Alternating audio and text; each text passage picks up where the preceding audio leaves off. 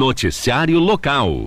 Na segunda-feira, os alunos do quarto ano de Educação Física da Unicentro, em Irati, tiveram uma aula de salvamento aquático ministrada pelo Corpo de Bombeiros. O treinamento foi coordenado pelo primeiro-tenente Marcelo Aleixo Cordeiro, pelo subtenente Valdir do Prado e pelo terceiro-sargento Emiliano Sérgio Pérez, sendo os dois últimos guarda-vidas. A ação faz parte das disciplinas de atividades aquáticas e de socorros urgentes que tem como professores responsáveis André de Camargos Mularek e Edna Camargo. De acordo com o professor André, a aula teve como objetivo a vivência dos princípios metodológicos do salvamento e resgate aquático a nado. Abre aspas, qualquer atividade envolvendo água pode trazer um alerta extra. Sendo assim, as vivências mostradas pelos bombeiros, bem como a prática realizada pelos alunos simulando o salvamento aquático a nado, podem ser cruciais para a preservação da vida. Desta maneira, se uma aula como essa for suficiente para contribuir em qualquer lugar para a preservação e manutenção da vida, essa vivência é sem dúvida imprescindível e de valor inestimável. Fecha aspas, salienta o professor. A professora Edna reforça que o aprendizado dessas e de outras técnicas de salvamento são fundamentais, considerando em que, alguns casos, a espera pelo socorro profissional pode significar a continuidade da dor ou piora do quadro ou mesmo a perda da, vi é, a perda da vítima. Abre aspas, qualquer pessoa pode eventualmente passar por situações de emergência por motivos de lesões, acidentes ou condições de saúde, seja em casa, no trabalho ou no trânsito. É nesse momento que entra a importância dos primeiros socorros e de ter algum conhecimento. E ter algum conhecimento pode ser a diferença entre a vida e a morte. Fecha aspas, enfatiza a professora. Um dos participantes da atividade, o aluno João Ícaro Rocha, conta que já passou pela experiência de ter que colocar em prática o que aprendeu em sala de aula.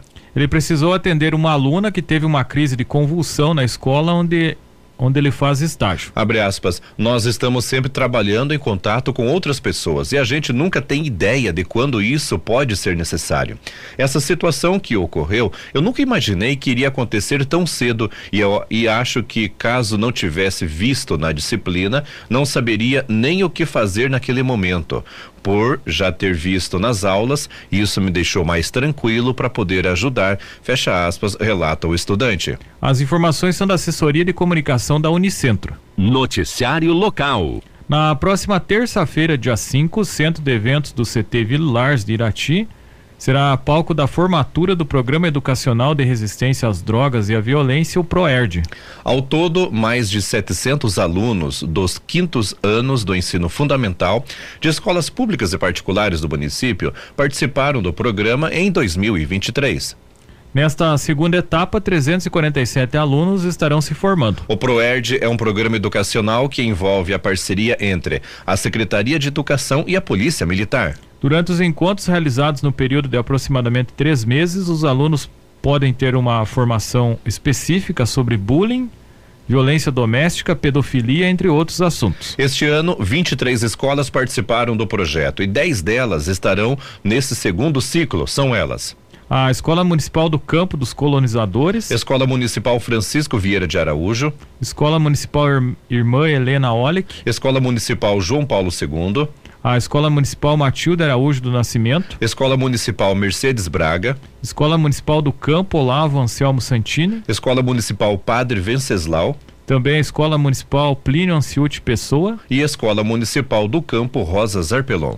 Durante a cerimônia, uma criança de cada turma receberá um brinde como forma de premiação como melhor redação produzida conforme os conteúdos trabalhados no ProERD. Os alunos presentes na formatura estarão realizando a campanha, entre aspas, Formatura Solidária, onde cada participante está, estará colaborando com um quilo de alimento para ser destinado a instituições de caridade de Irati.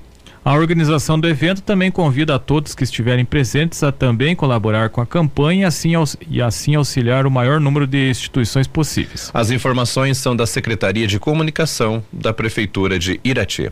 Polícia. A Polícia Rodoviária Federal, a PRF, realizou duas apreensões de substâncias ilícitas na BR-277 em Guarapuava na manhã de ontem. Na primeira situação, os agentes abordaram um veículo Polo com placas de São Paulo. Em verificação nos equipamentos obrigatórios, os policiais encontraram uma sacola com aproximadamente 150 frascos de anabolizantes. Os dois ocupantes do carro e os anabolizantes foram encaminhados para a delegacia de Guarapuava. Na segunda abordagem, a PRF encontrou 43 quilos e 300 gramas de maconha em um veículo Fox com placas de Caçapava, São Paulo. Os tablets, eh, os tabletes, melhor dizendo, né, de maconha, foram encontrados no porta-malas do carro. A condutora de 26 anos diz que levaria as drogas de Foz do Iguaçu para São Paulo. Ela receberia 3 mil reais pelo transporte. A ocorrência foi repassada para a Polícia Civil de Guarapuava. Em Prudentópolis, um furto foi registrado em uma obra na localidade de Papuã da Ponte Alta. O responsável pela obra disse que um paiol que era utilizado para depósito de maquinários e ferramentas foi arrombado. Ele constatou a situação na manhã de terça-feira quando chegou ao local para trabalhar. Vários objetos foram furtados do local, sendo os de maior valor um gerador a gasolina, um botijão de gás de 13 quilos, além da fiação elétrica do local. Marcas de um veículo foram vistas no local. Entretanto, nenhum suspeito do furto foi localizado. No bairro Ronda, um jovem de 18 anos que não tem habilitação foi abordado no momento em que estava conduzindo um veículo Gol com placas de Mandirituba.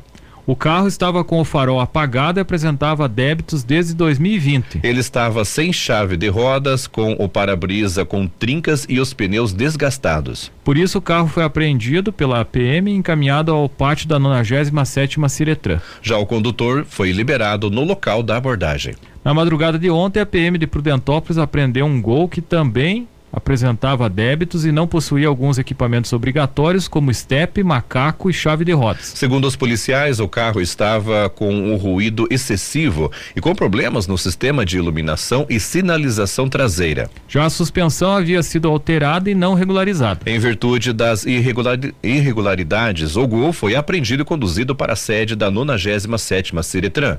O motorista de 21 anos foi liberado.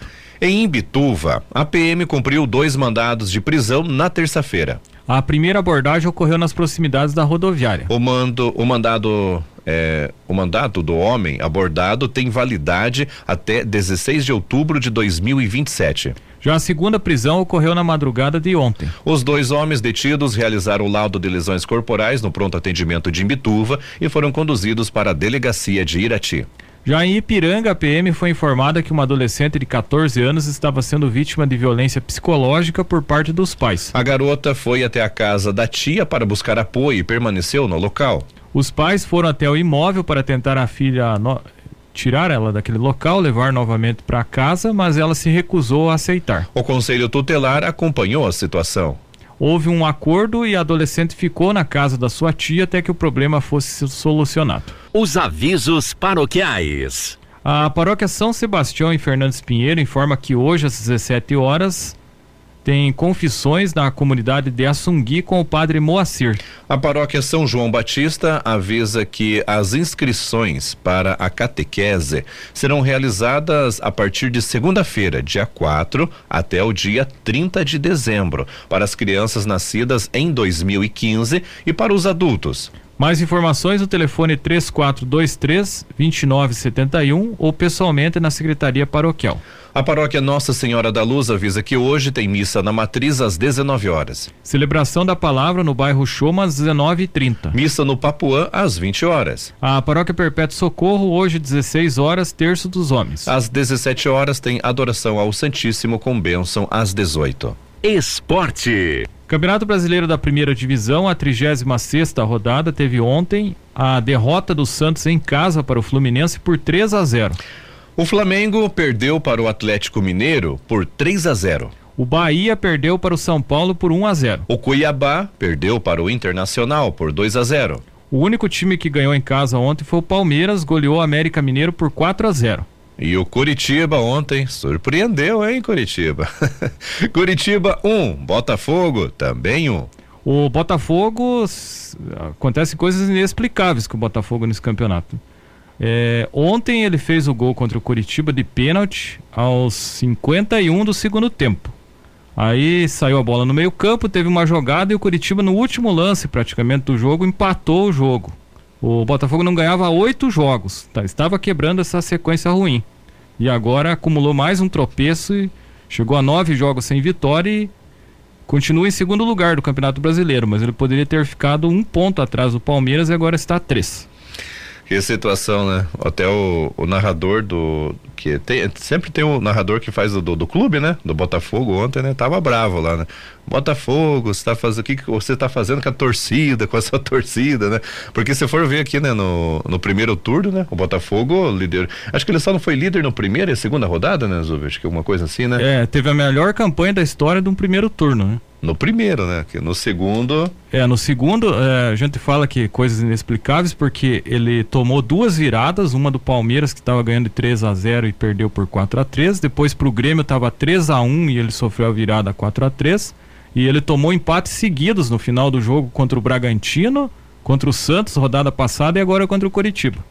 Então veja aí, só aí passou de 10 pontos que ele perdeu nesses, nesses jogos. Né? É, que situação. Hoje, às 19 horas, tem Grêmio e Goiás. 20 horas, Cruzeiro Atlético Paranaense. Você pode ouvir esse jogo na Super Najuá, em conexão com a Rádio Cidade de Curitiba, logo após a Voz do Brasil. Às 20h30 tem Bragantino e Fortaleza. A classificação, o Palmeiras é líder com 66 pontos. Em segundo, o Botafogo, 63. Terceiro, Atlético Mineiro com 63. Em quarto, Flamengo com 63. Quinto, o Grêmio com 59, que ainda joga hoje. Em sexto, tem o Bragantino, também com 59. Então, esses dois times jogam hoje. Se eles vencerem, eles encostam ali na briga pelo título e também pela vaga direta na Libertadores. Em oitavo lugar está o Atlético Paranaense com 52 pontos. O Atlético vai ficar por ali, né, Rodrigo? Né? Não vai garantir uma vaga na Sul-Americana, né? Mas vai ficar bem de boa por ali, né? É, para a torcida do Atlético que se acostumou a jogar Libertadores e sonha com o título Libertadores, infelizmente 2024 não vai ser o ano que o Atlético vai jogar Libertadores. Né? Não, não. Em, na, no outro lado da tabela do Brasileirão, na zona de rebaixamento, em 17 está o Bahia, que perdeu ontem para o São Paulo. O Bahia tem 41 pontos. 18 o Goiás com 35. Se o Goiás não vencer o jogo de hoje, ele será rebaixado. Em 19 está o Curitiba com 30 pontos, já rebaixado. Em último também já rebaixado, América Mineiro com 21 pontos. Jogos em Rio Azul, Campeonato do Perabão de futsal, hoje no ginásio Albinão, 19:30 tem o Camargo Conveniências que joga contra o time de Santa Cruz. Às 20h15 eu tomo o Arena Society enfrenta o futsal de quinta. eu, se me der, der, tempo aqui, eu vou assistir. Vai passar esse daqui, Zô? É, eu te mando o link hoje, me, se eu me manda, hoje à noite. Me manda lá. Eu quero assistir aqui, ó, de 21 horas, porque eu gosto do, da criatividade dos nomes aqui do, dos times lá do, desse do Perabão. 21 horas tem o Ratos do Trevo contra o Juventude. Eu vou torcer aqui pro Rato do Trevo, Rodrigo. Amanhã, amanhã vão passar o placar, né? É, inclusive o pessoal agora fez um canal no YouTube, eles estão pedindo para as pessoas se inscreverem lá. Da, depois, acabando o programa aqui, eu passo para você, Juarez. Você pode se inscrever no canal, daí já chega a notificação, notificação né, da transmissão. Né? Bacana. Vamos lá, Rato do Trevo. Tamo aí, firme e forte, pessoal. Esporte. A final da primeira divisão do Campeonato Varziano de Irati entre Coquete, Sushi e Cruzeiro do Sul terá transmissão no Facebook da Najuá no sábado, às 16 horas, direto do Estádio Municipal Abrana Gibinete. A partida definirá um campeão inédito, já que os dois times ainda não conquistaram o título da competição. As duas equipes avançaram para a decisão com vitórias nos pênaltis na semifinal. O Coquete Sushi superou o CRB. No tempo normal houve empate em 1 um a 1. Um. Já nos pênaltis, o Kokeshi Sushi ganhou por 3 a 2. Na outra semifinal, o Cruzeiro do Sul ganhou do Mais Brasil, que é o maior campeão do Campeonato Varziano. Os dois times empataram em 1 um a 1. Nos pênaltis, o Cruzeiro do Sul venceu por 4 a 13 e se classificou para a final. O Cruzeiro do Sul tenta conquistar o segundo título neste ano.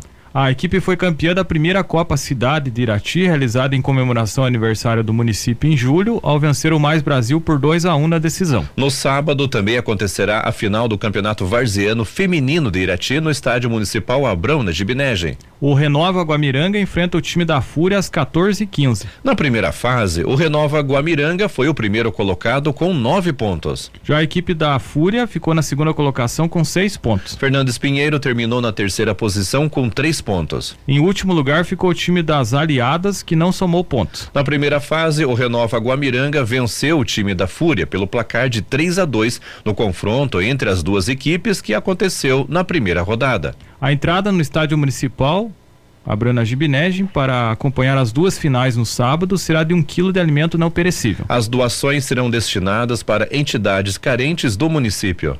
Em Rio Azul, as finais de três competições de futsal serão disputadas no sábado no ginásio Albino Ianoski ou Albinão. A primeira partida decisiva será às 19 horas entre Barra do Rio Azul B e Lajeado dos Melos, que define o campeão da Série Prata da segunda divisão no Campeonato Intercomunidades. Essas duas equipes já garantiram acesso na Série Ouro a primeira divisão em 2024. Às 20 horas será realizada a decisão do campeonato Interbairros entre Vila Diva e Vila Abibia. A última final será da Série Ouro do Campeonato Intercomunidades de Futsal entre Água Quente dos Rosas e Marumbi dos Elias A, às 21 horas. Nas quartas de final da Copa Visa Futuro de Futsal Sub-17, Irati venceu o Esfinge de União da Vitória por 3 a 2 na noite de quarta-feira. O triunfo garantiu a vaga da equipe iratiense na semifinal. Nesta sexta-feira será definido o segundo finalista da Copa Ancespar de Futsal na categoria feminino. Rebouças e Malé se enfrentam no ginásio Camilão em Rebouças às 20 horas. Quem passar nesse confronto jogará contra Teixeira Soares na decisão. O time de Teixeira Soares ganhou de Guamiranga por 6 a 1 no outro confronto da semifinal. Já no sábado será disputada a primeira partida da final do masculino entre Imbituva e Guamiranga às 20h30 no ginásio municipal de Imbituva. Na semifinal, Imbituva eliminou Prudentópolis com uma vitória por 2 a 0. Já Guamiranga venceu Teixeira Soares pelo placar de 5 a 3. O Independente Esporte Clube recebe o Milionários no domingo no Estádio Municipal Orestes Palu em Rio Azul na primeira partida da final do Campeonato Amador da Liga de Futebol de Guarapuava. Jogo que tem início previsto para as 15h30. Na primeira fase, os dois times empataram em 1 um a 1 um em jogo realizado no estádio Rubem de Melo, em Guarapuava. A partida de volta da final será realizada no domingo, dia 10, em Guarapuava, em local ainda a ser definido. O campeão do Campeonato Amador da Liga de Futebol de Guarapuava garante vaga na Taça Paraná de 2024. Noticiário Estadual. O prazo para transferir créditos do Nota Paraná para o pagamento do Imposto sobre Propriedade de Veículos Automotores, o IPVA de 2024, termina nesta quinta-feira. De acordo com a Secretaria da Fazenda e Receita Estadual, aproximadamente 4 milhões e 600 mil veículos tributados no Paraná podem ter o IPVA pago total ou parcialmente com crédito do programa.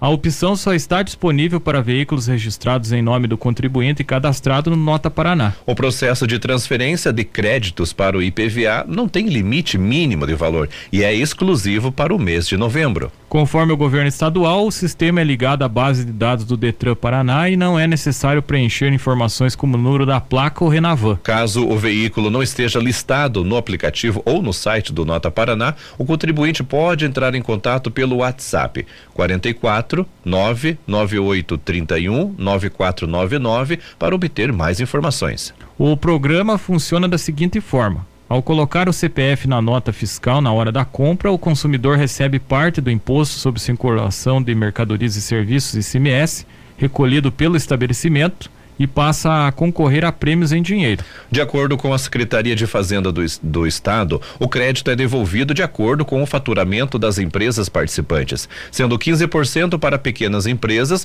e 5% para grandes empresas. A Secretaria de Fazenda do Estado aguarda até o terceiro mês após a compra para o fechamento e pagamento do imposto pelos lojistas. Segundo a Secretaria, não importa se a compra é de um produto que não paga imposto. Se o estabelecimento pagou o ICMS, quem pediu o CPF na nota recebe parte da devolução. Quem ainda não é cadastrado no Nota Paraná deve acessar o site do programa. Em seguida, deve clicar na opção, entre aspas, cadastre-se e preencher os dados pessoais. Para participar dos sorteios é necessário estar cadastrado no site do Nota Paraná. A cada duzentos reais em notas é gerado um cupom automaticamente. Os prêmios do sorteio poderão ser utilizados para abater o PVA ou creditados na conta bancária do premiado. As informações são do portal G1. Noticiário Estadual. A Assembleia Legislativa do Paraná aprovou na terça-feira e encaminhou para a sanção do governador Ratinho Júnior o projeto que muda o nível de escolaridade para novos policiais militares e bombeiros. A proposta de autoria do governo estadual altera a exigência de formação de nível médio para superior para o ingresso de soldados. Segundo o projeto, oficiais da Polícia Militar deverão ter o curso de Direito. Para o Corpo de Bombeiros, a medida exige qualquer curso superior. No texto aprovado pela Assembleia, o governo justifica a necessidade da alteração da escolaridade para, entre aspas, impactar positivamente a prestação dos serviços de segurança pública à população paranaense. A mudança vale para os editais dos novos concursos. A medida modifica a lei que instituiu o Código da Polícia Militar do Estado, sancionada em 1954. As informações são do portal G1. Café com Notícias. Noticiário Estadual. Mais de 800 vagas de emprego estão abertas para atuação em sete praças de pedágios do Paraná dentro do lote 1 de rodovias. As inscrições e processo de seleção serão realizados pela internet. Entre as vagas disponíveis estão oportunidades para operadores de pedágio, atendimento ao cliente, fiscalização e manutenção. As sete praças de pedágio com oportunidades estão localizadas em Irati, Prudentópolis, Campo Largo, Balsa Nova, São Luís do Purunã, Lapa, Imbituva e Palmeira. As oportunidades são ofertadas pelo consórcio controlado pelo Grupo Pátria, que venceu o leilão do lote 1 de rodovias estaduais e federais do Paraná. Recentemente, o grupo pediu o adiantamento, o adiamento da assinatura do contrato por questões administrativas. O, co o consórcio liderado pelo Grupo Pátria venceu a disputa pela concessão do primeiro lote de rodovias do Paraná se tornando a primeira concessão rodoviária da atual gestão do presidente Lula. O contrato de concessão será de 30 anos. A previsão é de que a vencedora assuma a administração das rodovias um mês depois do contrato ser assinado, o que está previsto para ocorrer em 26 de janeiro de 2024. As vagas são as seguintes: técnico de obras em Campo Largo, técnicos de obras em Irati. Também analista de frotas em Irati. Analista de frotas para a cidade de Campo Largo. Motorista de caminhão na praça de Irati. Motorista caminhão pipa, Porto Amazonas, Palmeira. Motorista de caminhão pipa em Irati. Agente de tráfego em Prudentópolis. Agente de tráfego, motorista guincho pesado na praça de Porto Amazonas, Palmeira. Agente de tráfego, motorista guincho pesado na Lapa. Agente de tráfego, motorista de guincho pesado para Campo Largo. Agente de tráfego, motorista guincho leve por, para as praças de Porto Amazonas e Palmeira. Agente de tráfego, motorista guincho leve na praça de pedágio de, da Lapa. Agente de tráfego, motorista guincho leve para a praça de Imbituva. Agente de tráfego, motorista de guincho leve Campo Largo. Agente de tráfego, motorista de guincho leve para a praça de Araucária. Agente de tráfego, motorista guincho leve Irati. Técnico de eletroeletrônica para a praça de Irati. Técnico de eletroeletrônica em Imbituva. Técnico de eletroeletrônica para as praças de Porto Amazonas e Palmeira. Técnico de eletroeletrônica em, na Lapa. Líder de praça em Irati. Líder de praça em Porto Amazonas e Palmeira. Líder de praça em Bituva. Também líder de praça em, na Lapa e em São Luís do Purunã, que fica no, no distrito de Balsa Nova. Agente de pedágio para a praça de Irati. Ou corrigindo na cidade de Balsa Nova, o distrito de São Luís do Purunã o agente de pedágio também em Bituva. Agente de pedágio para Palmeira, Porto Amazonas. Agente de pedágio na Lapa. Agente de pedágio São Luís do Purunã, Balsa Nova. As informações são do portal G1. Noticiário Geral. A decisão do Supremo Tribunal Federal, o STF, que permite a responsabilização civil de veículos de imprensa por entrevistas com indícios de falsidade, usa expressões de significado amplo que ainda deixam margem para dúvidas sobre eventuais julgamentos avaliam especialistas. Para eles, a definição se dará em análise de casos concretos. Entre os pontos que demandarão maior esclarecimento está o que é o dever de cuidado que o veículo precisa ter conforme citado pelo Supremo e como serão tratadas circunstâncias como entrevistas ao vivo. O tribunal aprovou ontem tese que prevê responsabilização civil e eventual remoção de conteúdo por, entre aspas, informações comprovadamente injuriosas, difamantes, caluniosas, mentirosas e em relação a eventuais danos materiais e morais. Para o advogado Vitor Lea Lehali, pesquisador do grupo de pesquisa sobre liberdade de expressão no, no Brasil, da PUC do Rio. A tese não vai resolver todos os casos justamente pela falta de definição precisa do que seria dever de cuidado e do que seriam, entre aspas, indícios concretos de falsidade. Na prática, não fica clara qual é a extensão da verificação dos fatos esperada da imprensa, se bastaria buscar ouvir o ofendido, por exemplo, ou se seria cobrada uma checagem mais minuciosa.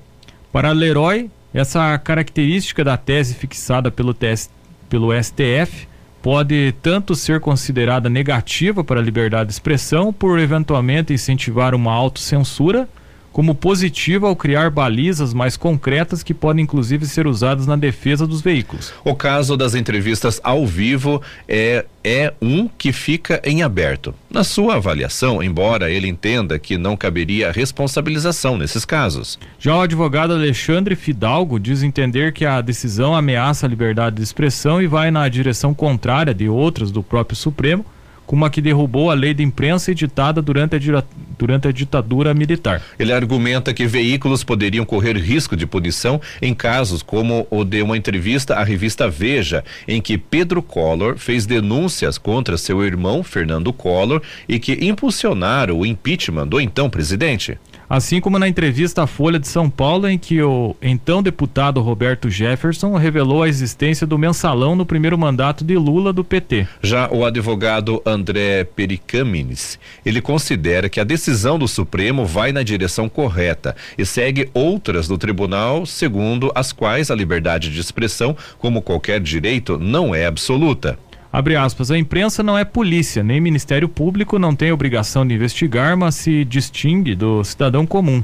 Tem possibilidade de apurar fatos, fecha aspas, disse ele. Ele também considera que o dever, que o dever de cuidado citado na tese do STF é um conceito jurídico aberto a interpretações. Segundo o advogado, pelo entendimento mais aceito, ele abrangerá o uso dos meios mais comuns de pesquisa e investigação jornalísticos, como checagem e cruzamento da informação, com diferentes fontes. Nesse caso, em sua avaliação, casos como o da entrevista de Pedro Collor e Roberto Jefferson poderiam ficar protegidos mesmo se a tese estivesse em vigor. O mesmo se daria no caso de entrevistas ao vivo, em que não é possível uma checagem prévia do que será dito. A decisão do STF trata apenas da responsabilização civil. André avalia que eventual punição no âmbito criminal recairia apenas sobre o jornalista e não sobre a empresa, mas a condenação demandaria mais elementos. Teria que ficar provado, diz ele, que o profissional queria ofender o autor da ação ou deixou que isso acontecesse mesmo sabendo que os fatos imputados eram inverídicos. As informações são do jornal Folha de São Paulo.